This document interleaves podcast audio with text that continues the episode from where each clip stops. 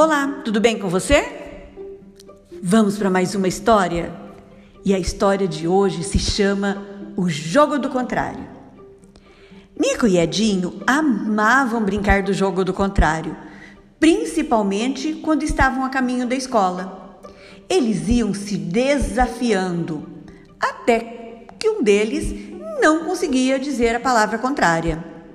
Nesta manhã, os dois saíram para a escola e já começaram. Nico desafiou alto! E o Edinho respondeu rapidamente baixo, grande, pequeno, largo, estreito, comprido, curto, verídico. Ah, Nico, está muito difícil. Eu não sei, reclamou Edinho. Ganhei! Comemorou Nico. A resposta é mentiroso.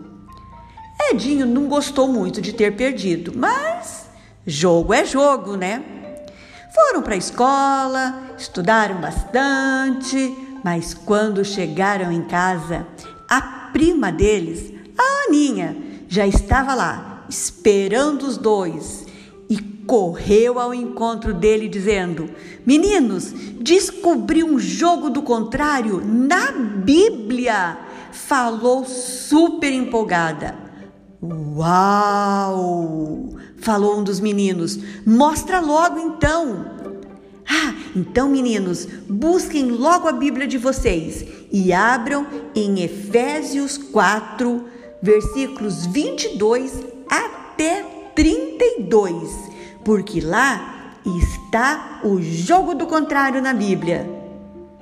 Ficou curioso você também? Ah, então não perca tempo.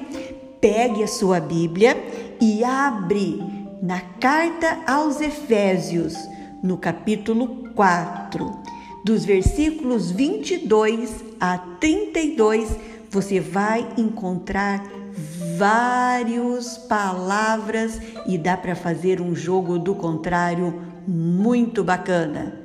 Ah, agora é sua vez, hein?